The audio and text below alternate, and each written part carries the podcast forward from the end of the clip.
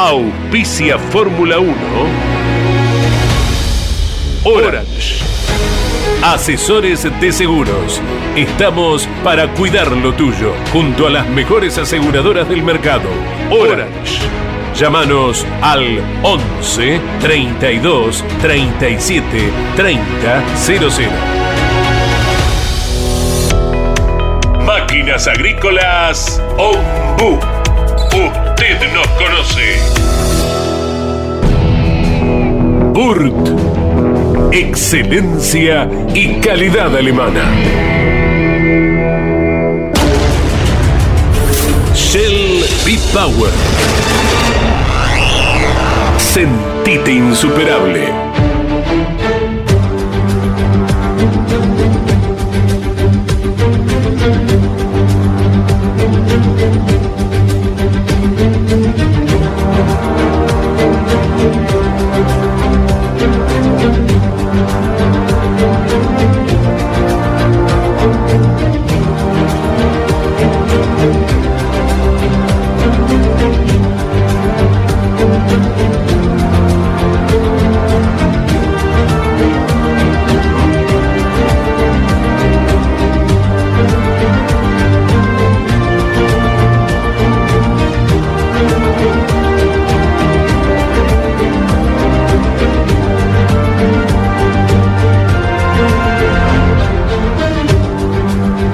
La Fórmula 1? Para los puristas es la máxima expresión tecnológica a nivel mundial. Para los amantes de historias legendarias es nuestro Juan Manuel Fangio, con 46 años, ganando una carrera imposible en el viejo Nürburgring. Para los sensibles es ese tímido granjero escocés llamado Jim Clark, desafiando la muerte en autos y circuitos extremadamente peligrosos mientras aplastaba a sus rivales.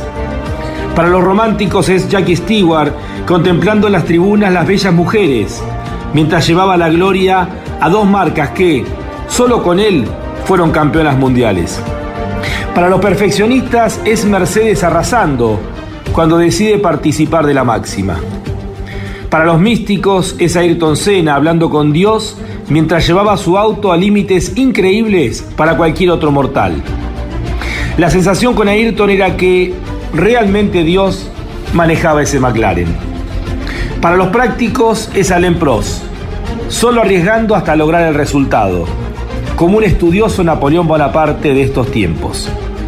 Para los amantes de la estrategia es el atlético Michael Schumacher, siendo el mejor de sus tiempos. Los vencía fuera y dentro de la pista. El Kaiser logró hasta ordenar Ferrari. Para los que creen en el destino, es la atrapante historia de Alberto Ascari, forzando los hechos hasta encontrar su propia muerte.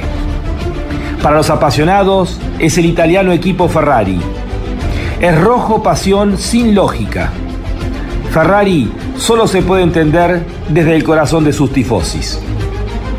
Para los contemporáneos es Lewis Hamilton representando los valores de estos tiempos. Velocista implacable, cuerpo y mente adaptados a las exigencias actuales. El Mohamed Ali de la Fórmula 1. Para los nacionalistas es Emerson Fittipaldi, resignando prestigio y dinero en su momento de mayor gloria, por el sueño de que su país, Brasil, tuviera un gran equipo en la Fórmula 1. Para los tradicionalistas es la flema británica, el eterno bigote de Graham Hill, los autos verdes, los talleristas. Para ellos, el centro de la Fórmula 1 es el Reino Unido. ¿Qué es la Fórmula 1? Cada uno de ellos tiene su cuota de razón. La Fórmula 1 es todo esto. Por eso es lo que es. Bienvenidos a Fórmula 1, un mundo de sensaciones sin límites.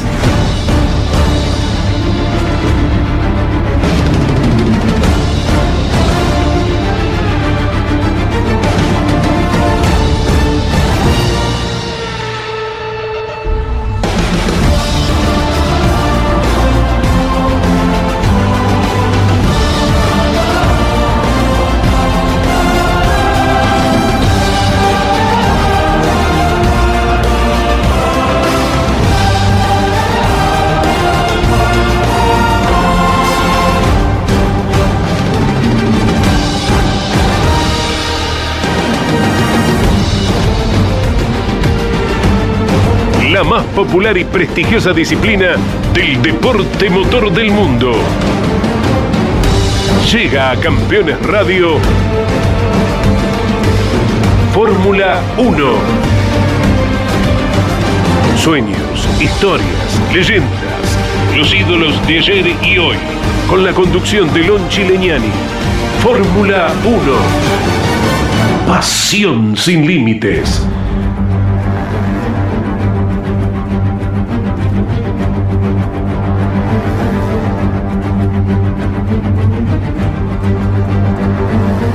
Pruebas, y más pruebas. Bueno, esta es la tónica de los tres días que hemos eh, podido disfrutar. Ahora sí con los autos mucho más aproximados a lo que va a ser la realidad dentro de tan solo eh, cinco días cuando comience a girar la Fórmula 1 en los entrenamientos del día viernes, nuevamente en Bahrein. Hemos visto autos totalmente diferentes a los que estuvieron girando en... Eh, eh, Barcelona y también a lo que fueron los vehículos de la presentación. Eh, sin duda que ahora sí vamos camino a entender hacia dónde van a ir cada uno de los modelos, los cambios que son rotundos, inclusive de una prueba a la otra, muchos que esconden, que no muestran en realidad hacia dónde van a ir y esto hace justamente un juego muy interesante, eh, muy excitante de lo que están preparando cada uno de los equipos eh, para la temporada 2022. Creo que como nunca eh, hay un trabajo de estrategia eh, para con estos vehículos que son tan diferentes uno del otro, algo que no sucede en los últimos tiempos en la Fórmula 1, querer cada uno probar y mm, mostrar lo menos posible. Declaraciones del campeón del mundo, de Verstappen, acerca de si haría o no mejoras para el Red Bull, eh, para el comienzo del campeonato. Bueno, todo esto va mostrando una realidad. Eh, la verdad la tendremos literalmente a partir del primer Gran Premio. Para eso hay que esperar solamente cinco días cuando comiencen a rodar los vehículos. Hemos tenido sorpresas como, como Haas, el equipo más pobre de la Fórmula 1, marcando el mejor tiempo el día viernes. Pero claro, no sabemos concretamente con qué están girando cada uno qué tipo de neumáticos, cuántos litros de combustible. La verdad llegará ya en muy pocos días. Comenzamos a desandar este programa, el último previo al comienzo de la temporada 2022. Comenzamos ya a palpitar lo que se viene, el Campeonato Mundial de Fórmula 1 2022. Bienvenidos a Fórmula 1, un mundo de sensaciones sin límites. Estás viviendo Fórmula 1 en Campeones Radio. Con la conducción de Lon Chileñani. Fórmula 1. Pasión sin límites.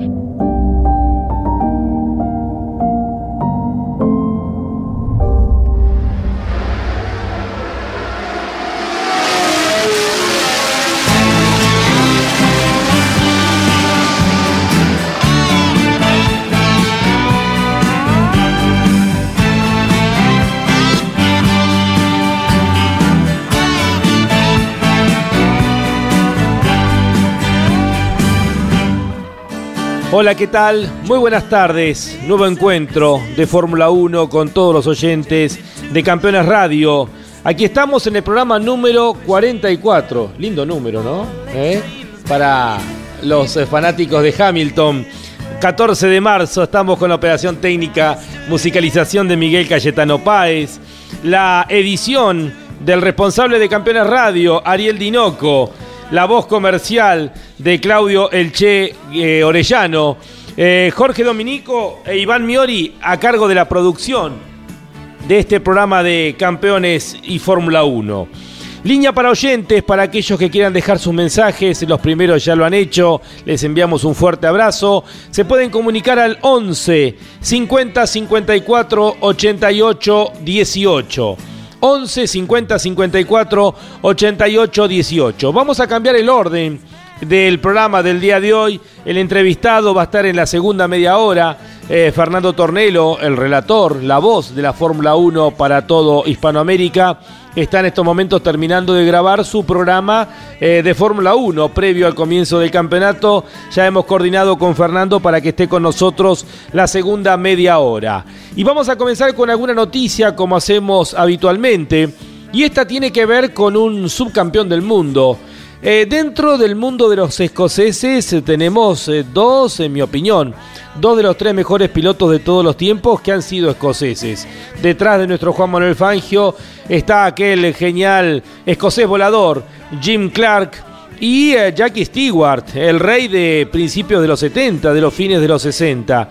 Y bueno, como me ha sucedido en algún pub allí en Escocia, eh, poder ingresar y ver la foto de Jim Clark, la foto de Jackie Stewart en Edimburgo y la foto de David Coulthard, también el tercer escocés orgullo para eh, los pilotos del norte de la isla del Reino Unido de Gran Bretaña. David Coulthard ha sido eh, subcampeón del mundo, eh, por supuesto que no ha trascendido como aquellos dos gigantes de los que hablábamos anteriormente, pero ha sido subcampeón del mundo, ha sido director de Red Bull, y eh, hoy es eh, comentarista de los programas de televisión, es eh, periodista, tiene una relación muy directa con muchos de los competidores. Y ha dicho David Coulthard que Max Verstappen es el único que entra en la cabeza de Hamilton. Esto como título para definir lo que él siente acerca de Max Verstappen. Él cree que Max Verstappen es el justo campeón y es el único piloto capaz de afectar la moral de Lewis Hamilton. Según David Coulthard, eh, que ha ganado 13 carreras eh, dentro de la Fórmula 1, él tiene el privilegio de ver una de sus victorias. Eh, y ha, sido subcampeón del mundo en el año 2001 con el McLaren motor Mercedes. Luego Coulthard desembarcó en los comienzos de Red Bull y luego terminó siendo director deportivo. Es una voz autorizada dentro del paddock y es común, como decíamos, verlo entrevistar a los pilotos, ni bien se bajan de los monoplaza, con esta relación tan particular que es que tiene un ex piloto de la Fórmula 1 con los pilotos actuales. De hecho, algunos de ellos han competido con él. Inclusive viaja en los aviones con los pilotos de Fórmula 1. Ha declarado acerca de, de Max Verstappen que ya es uno de los mejores de la historia explicó que cuando le preguntaron sobre si el neerlandés tenía lo necesario para convertirse en un piloto de época, ha dicho David Coulthard, yo noté que era maduro cuando tenía más de 20 años y creo que estuvo en mi mejor momento. Yo recién llegué a madurar cuando tenía más de 30, por lo que significa mucho acerca de Max Verstappen y de todo lo que tiene para entregar en el futuro. Es extraordinariamente maduro para su corta edad, dijo el escocés en una nota que le hicieron junto con Mika Hakkinen, quien fue su compañero de equipo, el finlandés, que era el que le ganaba los campeonatos en aquella época a Coulthard, y también estaba Tom Christensen. Dijo también el escocés, no olvidemos que tenía 17 años cuando entró en la Fórmula 1 y que ganó su primera carrera con solamente 18 años. El hecho que haya aprovechado la oportunidad en su primer gran premio, recordamos aquel con Red Bull cuando se tocan Hamilton con Rosberg en el Gran Premio de España y en su debut dentro de Red Bull, que rápidamente lo pasó del equipo B de eh, Toro Rosso en aquellos momentos a Red Bull y termina ganando la carrera, lo hace excepcional. Eh, David Coulthard eh, opina que justamente Verstappen ya en esos momentos demostró todo el talento que, que tenía y dice, em, llevamos mucho tiempo en este mundo y sabemos que hay gente que cambia con la fama y la fortuna y él cree que no va a ser el caso de Max Verstappen. Eh, días atrás hablábamos acerca del contrato que ha firmado em, Max Verstappen, que lo va a tener con algo así como una fortuna de 450 millones de euros cuando tenga 31 años. ¿eh? Es un contrato más o menos, dice Miguel Páez. Hoy tiene 24 años, es campeón del mundo, tiene toda la fama y tendrá toda la fortuna. Y él cree que no, no va a cambiar. Eh, él dice que sentía que Verstappen iba a ser campeón, que iba a ser una de las estrellas de la Fórmula 1. Demostró de nuevo su espíritu de lucha eh, en la última carrera cuando no había un hueco. Fue por él y eso lo convierte en un digno campeón desde mi punto de vista. Consiguió meterse en la cabeza de Lewis Hamilton y este supo que tenía que ceder si no iban al toque. Bueno, así cualquiera, ¿no? También. Ningún otro piloto tiene el efecto sobre Lewis que el que logra el campeón del mundo Max Verstappen. Y esto ha declarado justamente David Coulthard acerca del campeón del mundo, que con solamente 24 años no es el campeón del mundo más joven. ¿eh? hay otros antecedentes. Eh, Sebastián Vettel en este sentido sigue siendo el más joven. Eh, Emerson Fittipaldi lo fue en aquella época, allá por el año 72. Fue Emerson campeón con 25 años y ese récord se mantuvo hasta que Fernando Alonso logró doblegarlo, pero luego de muchísimos años. Pero sin duda que esto que destaca David Coulthard lo pone en su real dimensión. Max Verstappen, que ya es campeón del mundo, que se ha sacado eh, un peso importante, le ha ganado el campeonato a Hamilton y que seguramente viene lo mejor en los próximos años. Nos vamos ahora al segmento Ferrari.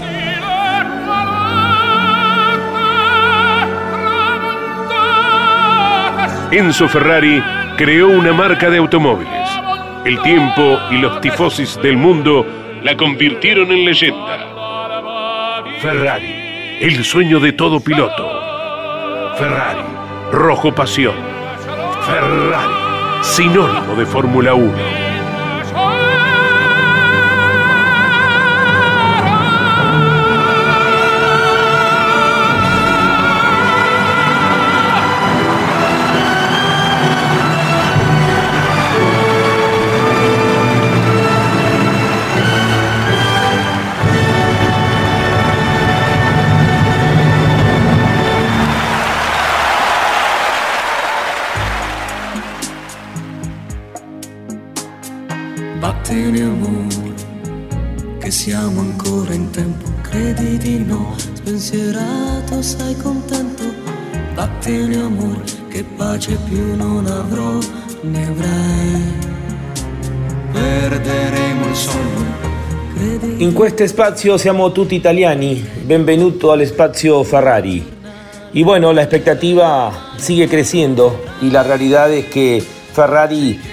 ha hecho un trabajo magistral, por momentos hasta dominando el lote de los pilotos de Fórmula 1, pero como ha dicho el mismísimo Carlos Sainz, que fue quien más contacto tuvo con la prensa en estos días eh, previos al comienzo de la temporada, eh, estamos muy ocupados desarrollando nuestro auto como para poder hacer una comparación y ver dónde están el resto. Más allá que Ferrari se quejó, por ejemplo, de los espejos retrovisores de Mercedes, eh, a los cuales llamó espejos espaciales.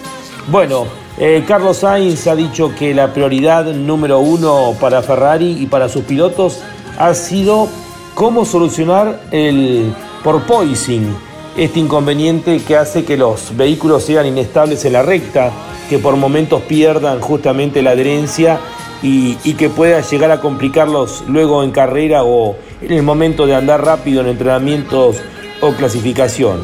Ha dicho el español, para nosotros la prioridad es resolver los problemas que tenemos con el porpoising para conseguir que el coche sea un poco más consistente, un poco más manejable y cómodo para el piloto. Eh, por supuesto que están muy felices con todo lo que se ha logrado en eh, Bahrein, mucha información para analizar y para seguir eh, trabajando. Ha agregado el español que estos coches son muy sensibles al viento y que hay que estar muy atento, que uno no puede relajarse en ningún momento eh, acerca del comportamiento que puede, que puede ser eh, una complicación. Eh, inclusive a medida que se anda más rápido el auto se transforma en más inestable. era agradable en Barcelona, ha dicho Sainz, no así en Bahrein, pero por supuesto que se anduvo más rápido incertidumbres, eh, pero también algunos puntos que muestran en qué trabaja Ferrari. Conforme y hasta aquí, eh, si bien no se sabe en el momento de la verdad dónde va a estar ubicado en la grilla, sí, sí es concreto de que es uno de los protagonistas, por lo menos en los trabajos eh, previos, antes de comenzar la temporada. Ferrari, rojo pasión.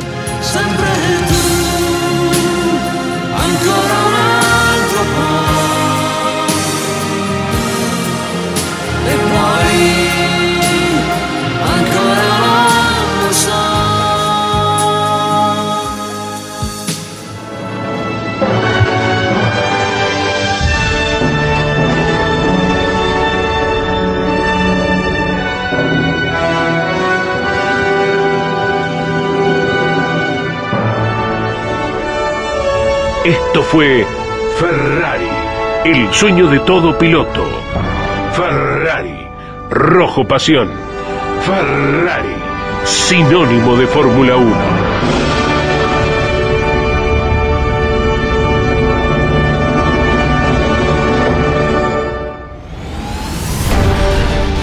Estás viviendo Fórmula 1 en Campeones Radio. Con la conducción de Lon Chileñani. Fórmula 1. Pasión sin límites.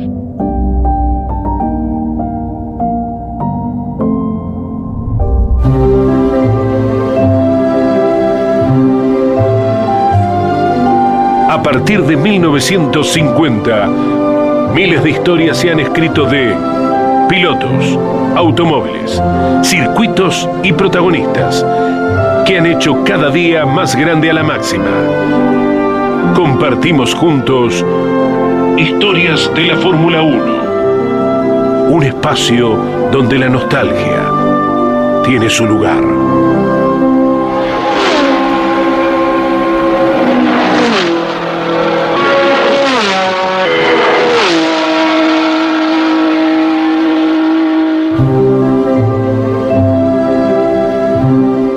Hoy nos vamos al 13 de enero del año 1957, hace 65 años.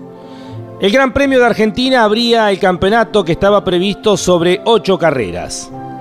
Juan Manuel Fangio era el campeón, había logrado el título con la Ferrari Lancia. Stirling Moss era el subcampeón del mundo eh, con la Maserati. Había perdido el título el inglés por solamente tres puntos. El Gran Premio de Argentina se corría sobre el circuito número 2, que es el escenario, es el 9 con la horquilla larga, que mide 3.912 metros. Es una horquilla que ya no existe, es la zona donde está ahora el cartódromo, que llegaba literalmente hasta el arco. Fueron 100 vueltas y el recorrido de 391 kilómetros 200 metros, es decir, eh, casi 100 kilómetros más de lo que se corre actualmente. Se repetía el duelo Maserati y Ferrari, como la temporada anterior, pero la gran noticia era que Juan Manuel Fangio dejaba a Ferrari peleado con Enzo Ferrari y pasaba a Maserati. Justamente en el equipo del Tridente corrían Juan Manuel Fangio, Stirling Moss, Jan Verá y Charlie Menditegui, otro piloto argentino. Los pilotos oficiales Ferrari eran Peter Collins, que había sido tercero en el campeonato del año anterior, los italianos Luigi Musso, Eugenio Castellotti, que ha sido uno de los grandes pilotos que se truncaron en la década del 50, Mike Houghton, que también fue campeón, post-Fangio, el joven Wolfgang von Trips, otro de los brillantes pilotos que murieron cuando iban a consagrarse campeón allá en el 61, y nuestro querido Pepe Froilán González. Solamente 16 autos se presentaban al Gran Premio, de los cuales había 7 Maseratis y 9 Ferraris. Eran las únicas dos marcas. De las 7 Maseratis, 5 eran oficiales. De las 9 Ferraris, 8 eran oficiales. Había cuatro argentinos corriendo, de los cuales tres eran pilotos oficiales. Fangio, Menditegui con Maserati y Froilán González con Ferrari. Había cuatro italianos, tres ingleses, franceses, alemanes, españoles, americanos y suecos. La clasificación era ganada por Stirling Moss con la Maserati. Con minuto 42 segundos 6 décimos le sacaba un segundo una décima a Juan Manuel Fangio y tercero era Jean Verá con otra Maserati dominio absoluto del equipo del Tridente.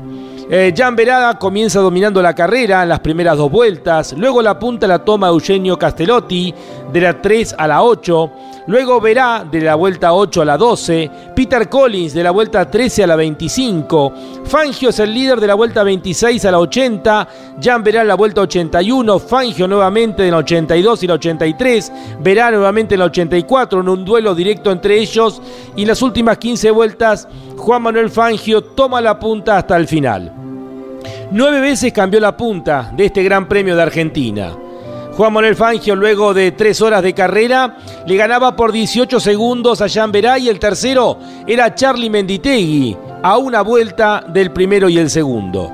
Maserati lograba el 1-2-3-4, confirmando que venías teniendo un gran auto para esta temporada. La mejor Ferrari era Froilán González, en el quinto puesto.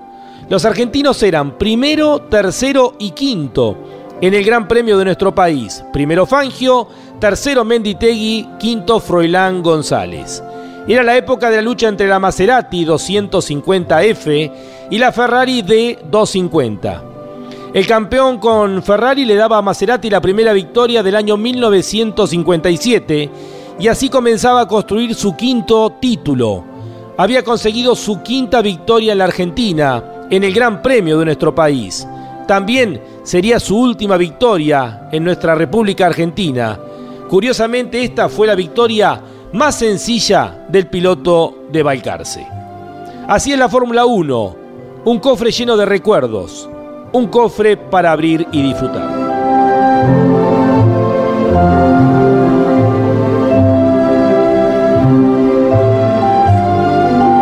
Así pasó. Historias de la Fórmula 1. Un espacio donde la nostalgia tiene su lugar.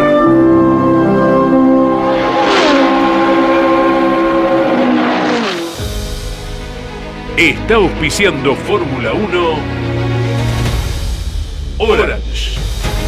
Asesores de seguros. Estamos para cuidar lo tuyo, junto a las mejores aseguradoras del mercado. Orange. Llámanos al 11 32 37 30 00. Máquinas Agrícolas Ombu. Usted nos conoce. Burt excelencia y calidad alemana.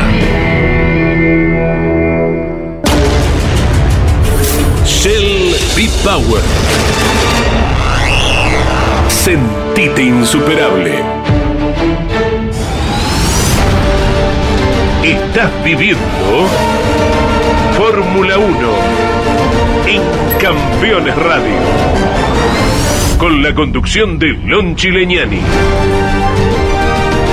Fórmula 1.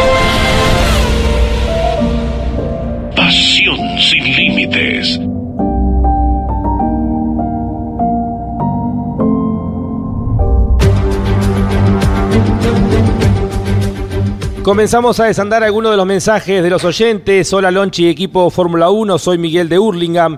Qué impresionante los, los, nuevos pontones de Mercedes. ¿Le crees a Lewis cuando dice que no están para ganar? Abrazo grande a vos y a todo el equipo Fórmula 1. No, yo creo que no. Creo que es una gran partida de ajedrez todo lo que estamos viviendo en estos momentos y cada uno de los equipos va mostrando distintas alternativas y bueno, vamos a ir viendo y la realidad es que tendremos la verdad es cuando comience la actividad en pista el próximo fin de semana allí en Bahrein.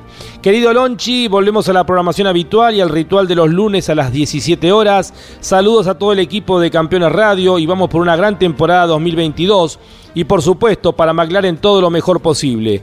Muy ansioso porque ya comienza el campeonato. Saludos desde Lomas de Zamora.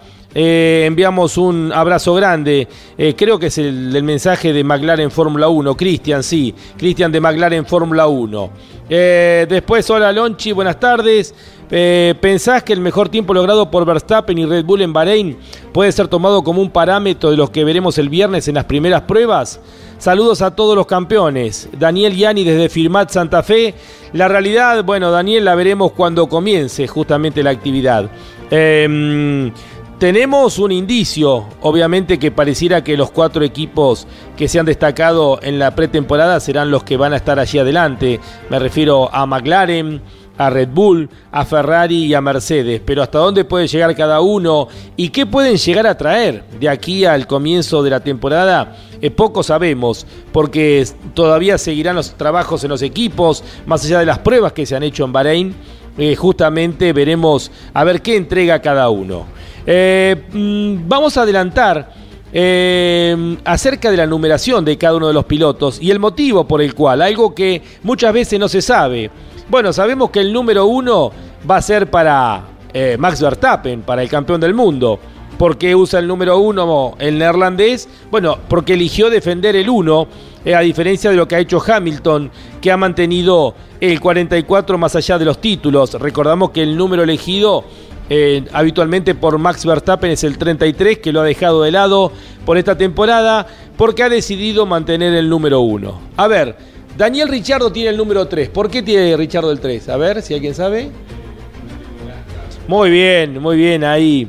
Eh, Iván Miori. Daniel Richardo, el australiano, usa el número 3 en Fórmula 1 porque es el dorsal con el que solía competir el que era su ídolo cuando era niño, Dale Earnhardt, eh, el intimidador, múltiple campeón del NASCAR. Bueno, por ese motivo, Daniel Richardo tiene el número 3. Lando Norris usa el número 4 en la Fórmula 1 y cuando se le preguntaban la razón explicó que no la hay o que al menos no es muy interesante. Básicamente vio que el 4 iba bien para sustituirlo por la A de su nombre y hacer el logo de Lando eh, con el 4 luego de la L. Eh, Sebastian Vettel usa el número 5 en la Fórmula 1 y lo escogió porque con ese dorsal ha triunfado en el karting en el 2001 y con él en su Red Bull fue campeón del mundo por primera vez en la temporada 2010. Además de Verstappen, Vettel es el otro piloto que ha usado el número uno tras ser campeón del mundo, desde que hay número permanente. Esto lo hizo en el año 2014 tras su título en el 2013.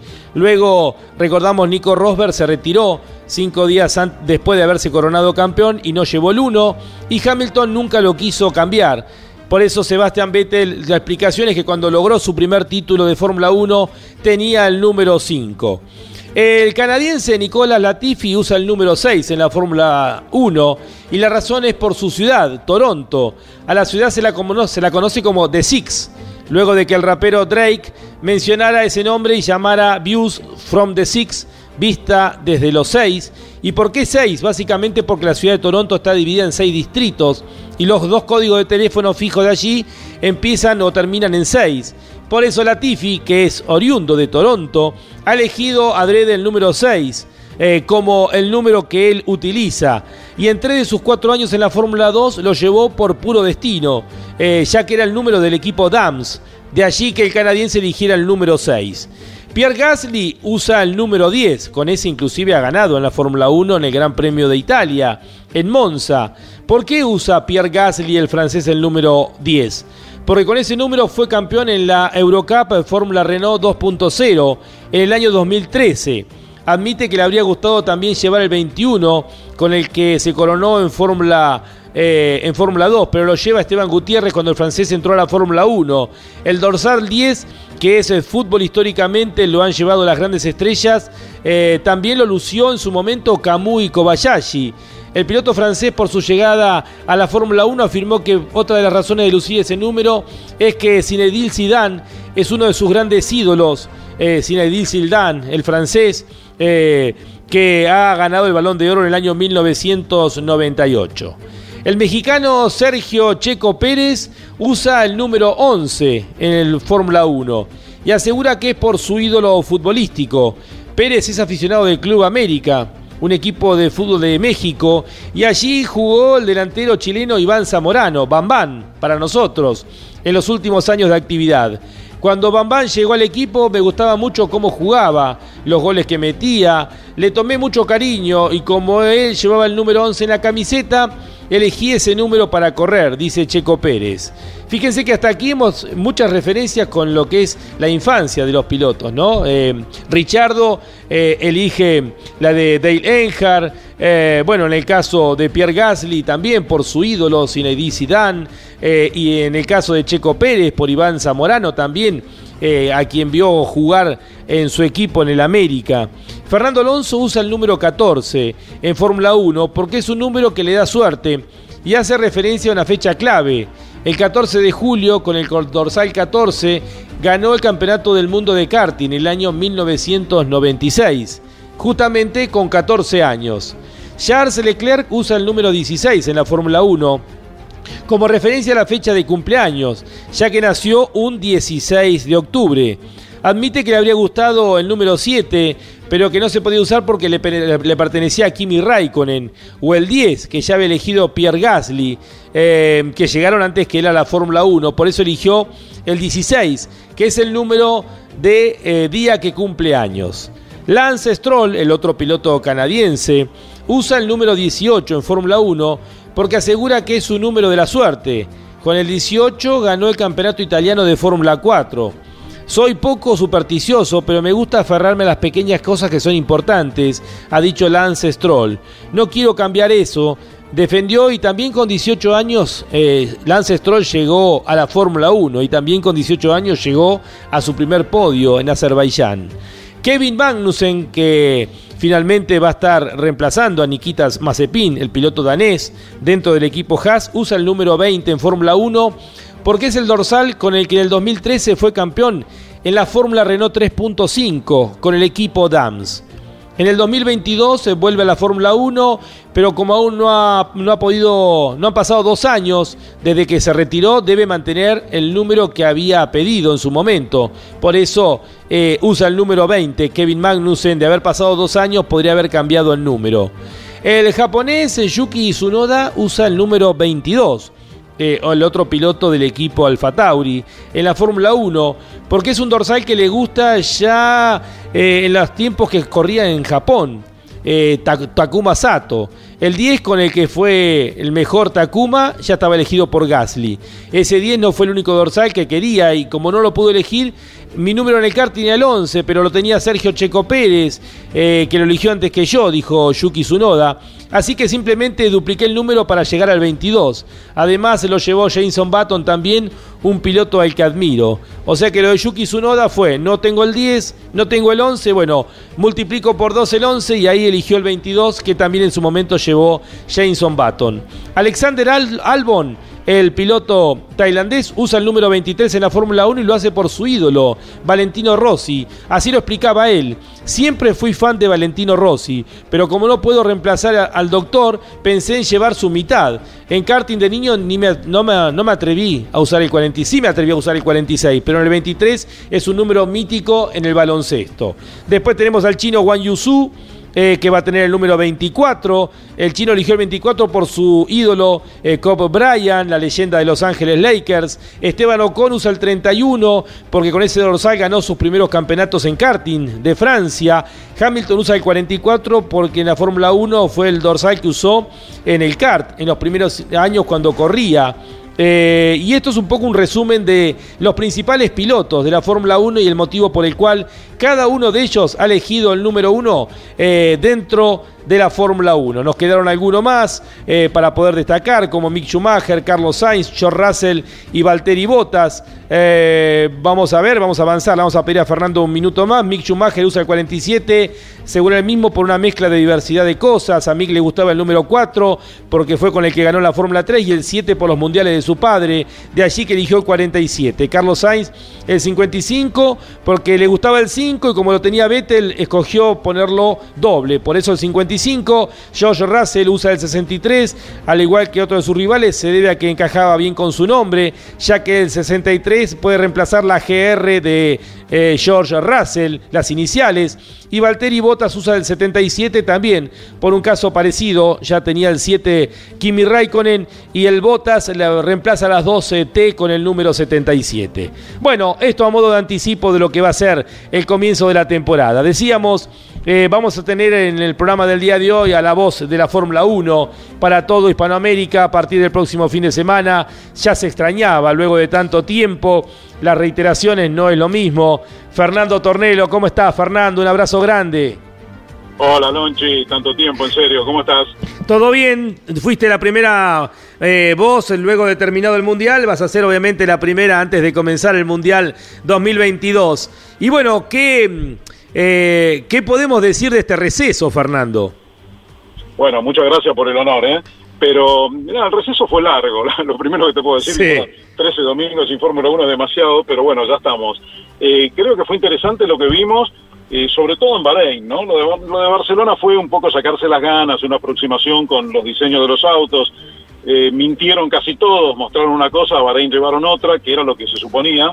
y me parece que, bueno, ahora tenemos un panorama que todavía necesita algunas confirmaciones, ¿no? Porque yo no le creo eh, a la gente de Mercedes que dice que no están para pelear, yo creo que van a estar para pelear, es un gran equipo, Hamilton es un gran piloto, eh, Verstappen está para pelear, creo que Ferrari está para pelear también, y habrá que ver qué pasa con el resto. Me parece que esos tres equipos se han destacado sobre McLaren, sobre Alpine, sobre Aston Martin, bueno, y todo lo que le siguen. Eh, Fernando, eh, siempre decíamos que en la década del 70, los 80, uno veía un auto y no hacía falta pintarlo, ¿no? Y esto parece que ha vuelto por lo menos al comienzo de este campeonato hasta que veamos qué rumbo toman los autos de Fórmula 1 ante tantos desafíos. Seguro, seguro. Pues es que acabo de grabar el show de la Fórmula 1 de esta semana y ese fue uno de los comentarios básicos del programa, ¿no? Es decir, hacía tantos años que no teníamos autos con esta diversidad con esta diferencia aerodinámica, ¿no? Porque la diferencia tiene que ser aerodinámica, ¿no? De pintura. Después si los pintás diferentes. ¿Te acordás cuando pintaron el Tyrrell eh, como un Lotus 77, eh, perdón, un Lotus 79 y lo pintaron de azul? Era un Lotus pintado de azul. Bueno, aquí no, aquí cada uno es diferente, tiene sus soluciones, unos casi sin pontones, otros con pontones enormes, las alas son diferentes, sobre todo las delanteras. Está bueno, viene algo bueno. Bueno, ¿y qué sensaciones tenés, eh, Fernando, de las distintas marcas? A priori, pareciera que hay cuatro referentes eh, a lo que era el dominio de Red Bull y Mercedes del año pasado, parecen más cerca, por lo menos a priori, ¿no? Tanto Ferrari como eh, McLaren. Sí, sobre todo Ferrari, Lonchi, que hizo un trabajo muy sólido, que no tuvo problemas, los autos no se rompieron nunca, y sobre todo que anduvieron muy cerca, porque las veces que no terminaron dominando, por ejemplo, el primer y segundo día, de estos ensayos de Bahrein fue porque aparecieron eh, los Haas, eh, o uno de los Haas, Kevin Magnussen, que hizo un tiempo en el final. Un día apareció Gasly con gomas super blandas y le bajó el tiempo a Sainz. Otro día apareció eh, Kevin Magnussen en el segundo día de Bahrein, pero con un tiempo hecho ya con, con, un clima más fresco, de noche, una hora después que todos habían terminado. En fin, yo creo que Ferrari es un, un candidato interesante este año. Espero que no nos defraude como pasó otros años, pero la verdad que lo veo sólido. ¿eh? Me parece que no nos va a defraudar tanto. Yo creo que va a pelear con Red Bull y con Mercedes. Lo que no puedo asegurar ahora si les va a ganar a lo largo del año, pero por lo menos va a estar en la pelea. Fernando, ¿y se puede llegar a tener autos tan diferentes como los que hemos visto especialmente entre Mercedes y Ferrari? Y sí, sí, son absolutamente diferentes. ¿Viste? Lo que son los pontones de Mercedes casi no existen y los de Ferrari son enormes. Eh, hay que ver, hay que ver por dónde fue cada uno. En Ferrari también dijeron los técnicos que ellos habían evaluado hacer lo que hizo Mercedes, pero lo descartaron.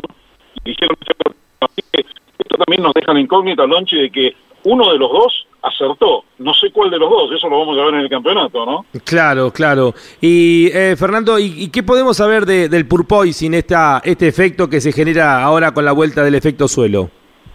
Bueno, ese es un tema que surgió muy, muy imprevistamente yo creo que nadie lo tenía en cuenta, menos Ross Brown o quienes hicieron los diseños de los autos para este año y el reglamento técnico, y se encontraron con un problemón, ¿eh? porque ese es un problema que eh, uno a veces lo toma con así como con cierta sorpresa diciendo, uy, mira, mira lo que hacen los autos, pero yo creo que para los pilotos va a ser un problema serio. Decíamos recién con mis compañeros que eh, los pilotos de este año, por lo menos en esta primera fase, van a saber lo que sufrían en los autos los pilotos de los años 70. Claro, tal cual, tal cual. Eh, Fernando, y mm, decías, lo que hemos visto en Barcelona poco tuvo que ver con la realidad. Ha habido como un juego de ajedrez, ¿no? De mostrar hasta ahí cada uno de los vehículos eh, para que cada uno no pueda copiar al otro. Sí, son todos escondedores, Lonchi. Esto es eterno, ¿no? Es decir, pero ahora todavía más acentuado. Yo creo que escondieron, escondió Red Bull, escondió Mercedes. Me parece que el más sincero fue Ferrari de los equipos de adelante siguió con lo que había presentado de arranque, pero los demás cambiaron todo, ¿viste? Lo que son los pontones de, Mercedes, los no pontones de Mercedes y los pontones de Red Bull, inclusive en la última prueba de Bahrein los cambiaron para el último día, ¿no? Sí, ¿imaginás muchos cambios de lo que vimos hace unas de este último fin de semana a cuando lleguen a, a Bahrein el próximo fin de semana? Yo creo que para esta carrera no, porque hay muchas cosas, las que presentaron ahora en Bahrein, que ya obligatoriamente las van a tener que presentar el fin de semana, pero sí creo que va a haber muchos cambios en las carreras siguientes. Sí, eh, tenemos dos, grandes, dos carreras consecutivas. Está bien que el circuito de Arabia Saudita en Jeddah eh, poco tiene que ver con lo, lo, que estamos acostumbrados a un circuito de Fórmula 1. Puede llegar hasta ser eh, en este tipo de autos tan inestables todavía un fin de semana preocupante dentro de una semana nomás cuando dejemos atrás Bahrein. Sí, va a ser muy interesante tener estas dos carreras seguidas porque muchos cambios de Bahrein a Arabia, como vos lo decías recién, no van a poder hacer, ¿no? Es decir, como arranquen en Bahrein, van a ir a Arabia. Ahora, después sí, hay un salto de una semana libre para ir a Australia y ahí pueden empezar a llevar ya algunos, algunos equipos nuevos de los autos. ¿Y cuáles de todos los equipos ves vos más sólido? ¿Red Bull? Hasta ahora, por lo visto, Red Bull y Ferrari, pero como ya te dije, no le queda nada a Mercedes cuando ocultan, esconden. Yo quiero ver a Mercedes a ver qué pasa el fin de semana. A lo mejor ponen el auto en la pista y están adelante de todo, ¿no? Sí, sí, sí. Fernando, y bueno, se cayó Rusia, eh, ¿será reemplazado por Turquía? ¿Se mantendrán en 22 grandes premios? Por ahora no se ha confirmado la, el gran premio que reemplace a Rusia. No, no se ha confirmado, pero dicen que sí, que va a haber 23 carreras, es decir, que le van a buscar un reemplazo. A mucha gente le gustaría Turquía, a mí también, ¿eh? la verdad que me gustaría Turquía. Hay otros que hablan de Portimao. Eh, en fin, hay algunas carreras, y algunos inclusive dicen de llevarla a Kyalami en Sudáfrica. Me parece que es un poquito más difícil por la distancia, porque yo no sé si en Sudáfrica están preparados para eso, pero bueno, la verdad que si hacen 23 carreras va a ser temporada récord histórico. Está bueno que se empiece a hablar nuevamente de, del continente africano y bueno, un circuito emblemático como el de Cayalami, ¿no? Si no es ahora, por lo menos que se empiece a hablar y ojalá algún día vuelva. Mira, yo estuve en Cayalami en el 92 y 93, las dos carreras que corrieron en el circuito nuevo, el más corto de Cayalami, eh, ganaron Mansell y Prost con esos Super Williams que tenían en esos años. Y me acuerdo que Ayrton Senna le dio muchísima batalla con un auto inferior. Eh, es un circuito hermoso el de Kyalami. La verdad que sería muy lindo ir a Sudáfrica, pero bueno, como te decía antes, yo no sé si están tan preparados como puede estar una carrera como Turquía, que ya estuvo hace poco, como Portimão, que también estuvo hace poco. Las veo más por ese lado, ¿no? Eh, ¿Qué opinión tenés acerca de la salida de Nikita Mazepin y la cancelación del Gran Premio de Rusia? Me parece que no lo vamos a extrañar nada. Eh, ni a Nikita ni al Gran Premio de Rusia. Tal cual, porque una carrera aburrida siempre se daba. La va a extrañar Mercedes, seguramente. No, es un circuito que no me gustó desde arranque. Eh, y Nikita Mazepin, no sé qué decirte de Nikita Mazepin. La verdad que, bueno, te digo, no lo vamos a extrañar nada. Me parece que estando Kevin Magnus en la Fórmula 1 gana mucho.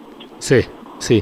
Fernando, bueno, tenemos dos fechas consecutivas, Bahrein y Arabia Saudita, luego de 15 días volverá a Australia, donde todo comenzó con aquella pandemia y aquella cancelación cuando estaban todos los equipos ya en el circuito, y es una buena noticia la vuelta de Australia.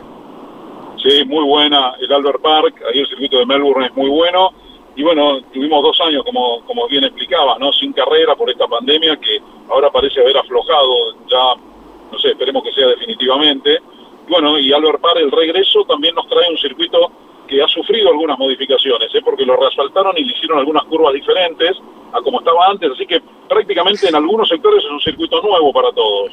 Así es, y la vuelta, bueno, la reconfirmación de que va, Italia va a tener dos grandes premios durante varios años es una buena noticia porque el circuito de, de Imola le hace bien a la Fórmula 1.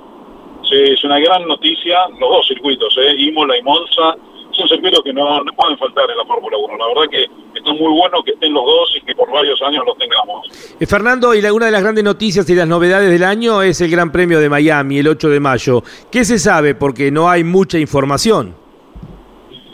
Es una carrera Miami que ha tenido o ha creado en la gente. Eh, de hecho, bueno, no hay una sola entrada para comprar, hay que ir a la reventa directamente.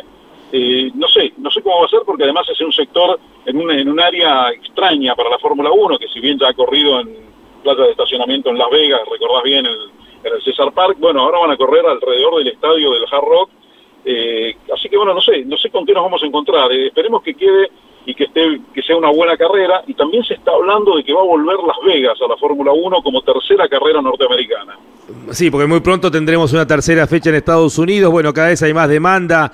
Este año no está China, por ejemplo, dentro del calendario. Seguramente volverá volverá pronto. Eh, también se habla de una segunda fecha en Arabia Saudita. Eh, hay, hay muchas. Ah, Qatar a partir del próximo año.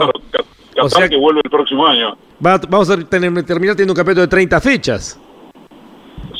Porque a estas 23 de ahora, como vos decías, ¿no? Hay que sumarle si vuelve China y Qatar que ya firmó contrato a partir del próximo año por 10 temporadas. Eh, este año dijeron que no lo iban a hacer porque, claro, tiene el Mundial de Fútbol a, final de año. Eh, pero bueno, son carreras interesantes, una tercera en Norteamérica. Yo no sé si se va a caer alguna de las carreras que están, pero yo creo que bueno, va a haber reemplazo suficiente. Eh, al haber tantos grandes premios eh, y cada 15 días, Fernando, podemos ir obviamente imaginando por segmentos, eh, como fue el año pasado el campeonato, con apariciones de equipos que se empezarán a destacar, luego otros que irán evolucionando. Es un, gran es un año y un campeonato demasiado largo para imaginar que con un solo auto se gana el año. Sí, no, por supuesto. El que se quede con el auto de las primeras carreras no termina ni entre los 10 primeros a fin de año. Van a ir evolucionando. ¿Viste lo que pasó el año, el año pasado? Sí. Eh, eh, Mercedes evolucionó hasta la carrera de Brasil con el motor, faltando tres carreras después para el final. O sea, fue el año pasado fue interesantísimo. Yo creo que este año lo van a pelear eh, y quien vaya ganando en la quinta, sexta carrera no se va a poder decir que tiene el campeonato ganado para nada porque todo puede cambiar. Sí, y bueno, la, otra de las noticias importantes es la llegada del primer chino a la Fórmula 1, Wang Yusu, ahí con el Alfa Romeo. Eh, imagino que va a ser toda una movida eh, para la Fórmula 1 y también para, para China la llegada de este piloto. Sí, yo le pregunté a Enrico, que transmite siempre la Fórmula 2 y la Fórmula 3, a ver cómo era Wang Yusou, y me dijo que dentro de todo es bastante bueno, que no es Ayrton Senna, pero que, que tiene como para defenderse, que aprendió bastante, y yo creo que la Fórmula 1, viste cómo están apuntando, ¿no? Están apuntando a más carreras en Estados Unidos, están apuntando al mercado chino, el mercado japonés, eh, yo creo que van a los lugares más importantes económicamente. Sí, y la vuelta de, de tailandés, de Albon, es decir, son mercados que interesa a la Fórmula 1. Exactamente, a las marcas que están en Fórmula 1. Eh, que, que, no sé, Red Bull es una bebida que surgió en el sudeste asiático, más allá de que es, de una empresa austríaca, de Dieter Mateschitz, pero el socio original de Mateschitz era, si, no, si mal no recuerdo, era o de Indonesia o de Tailandia, del sudeste asiático. Así que bueno, esas regiones son muy poderosas económicamente. Eh, eh, Fernando, ¿y cómo queda parado em, el equipo Haas luego de la falta de apoyo del papá de Mazepin? Y bueno, el equipo Haas va a tener un año difícil. A mí me parece que esto que vimos ahora, que ha entusiasmado a mucha gente, que ya lo ve a Haas en el quinto lugar en el campeonato, es último este año. Eh, creo que va a tener un año duro. Eh, Magnus trae un poco de sponsor también, pero lo que perdieron con el padre de Mazepin es una cifra importante eh, que no sé si la van a poder recuperar, ¿no? Así que habrá que ver si Haas no es un equipo que finalmente da el brazo a torcer Jim Haas y, termina vendiéndolo, que hasta ahora no quiso. Sí. Eh, Fernando, para todos los seguidores de Fórmula 1 que son en todo el continente, ¿cuáles son los horarios para el fin de semana? A las 9 de la mañana, hora argentina, eh, empiezan los entrenamientos y a las 12 la segunda tanda y después 9 y 12 también el día sábado y a mediodía se larga la carrera en Bahrein el próximo domingo. O sea, a las 12 del mediodía del sábado son las pruebas de clasificación y a las 12 del mediodía del día domingo es el inicio del Gran Premio de Bahrein. Exactamente, Noche. Bueno, te estaremos siguiendo, Fernando, obviamente con los entrenamientos, la clasificación, eh, disfrutándote a vos y a todo el equipo. Un fuerte abrazo, que tengan otra excelente temporada 2022. Tendrás mucho para poder compartir seguramente con todos nuestros, todos los seguidores, entre los que estoy incluido, obviamente. Bueno, muchas gracias y espero que sí, que la temporada sea buena para todos, porque, bueno, tú estás haciendo Fórmula 1 también y hay mucha gente, aunque sea como público, ¿no? También el público la disfrute porque básicamente va dirigida a la gente. La Fórmula 1 eh, a nosotros, nosotros nos gusta siempre y cuando alguna carrera no es muy buena tratamos de levantarla un poco en el relato, pero a la gente le gustó muchísimo la última temporada, a mí también Así que espero que tengamos una parecida. Eh, la voz de la Fórmula 1 para todo Hispanoamérica, Fernando Tornelo, ha pasado por el micrófono de Fórmula 1.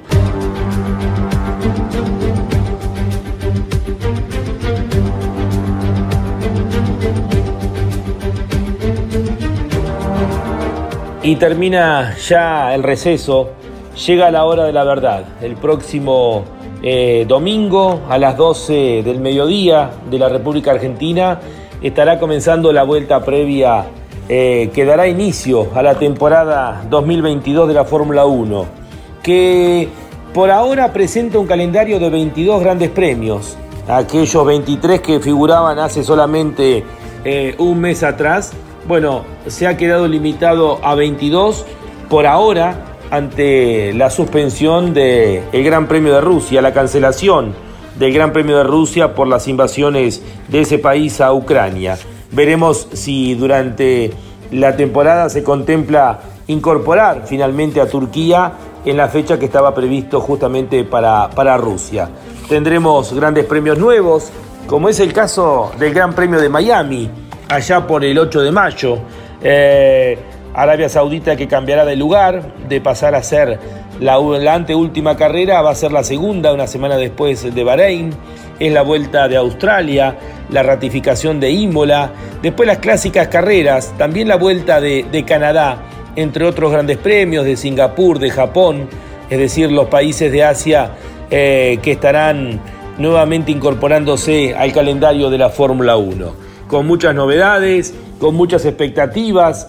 Eh, tendremos mucho seguramente para analizar luego de eh, el Gran Premio de Bahrein, que servirá de apertura del campeonato 2022 de la Fórmula 1.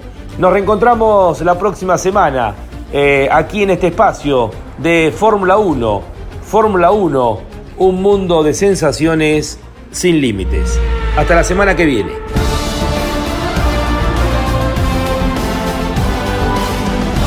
Esto fue Fórmula 1. La más popular y prestigiosa disciplina del deporte motor del mundo pasó por Campeones Radio. Fórmula 1. Sueños, historias, leyendas, los ídolos de ayer y hoy. Con la conducción de Lon Chileñani Fórmula 1. Pasión sin límites. Hasta la próxima semana.